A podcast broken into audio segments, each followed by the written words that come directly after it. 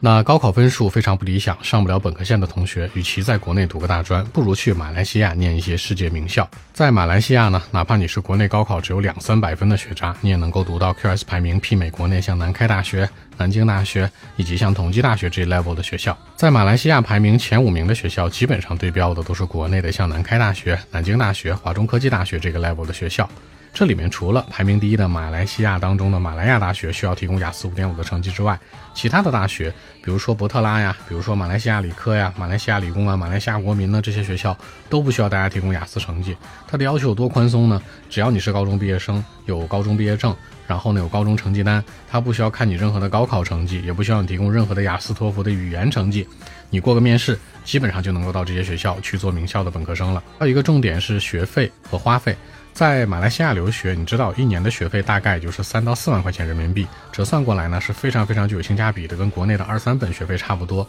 除此之外呢，生活成本也非常的低，比国内很多的北上广深的一线城市要低不少。而且大家去马来西亚留学不用担心任何的适应性的问题。语言呢，当地有很多华人呢，哪怕只会说中文都是 OK 的。所以说的话呢，综上所述，去马来西亚读个本科可以作为一个跳板，然后呢，你在读完本科之后会选择呢，嗯，到其他国家去读一些硕士，比如英国的王曼爱华、英国的 G 五或者美国的藤校都大有人在。所以呢，大家可以去考虑一下，如果你高考发挥不理想，去马来西亚读书是一个不错的选择。微信 b 一七六九三九一零七。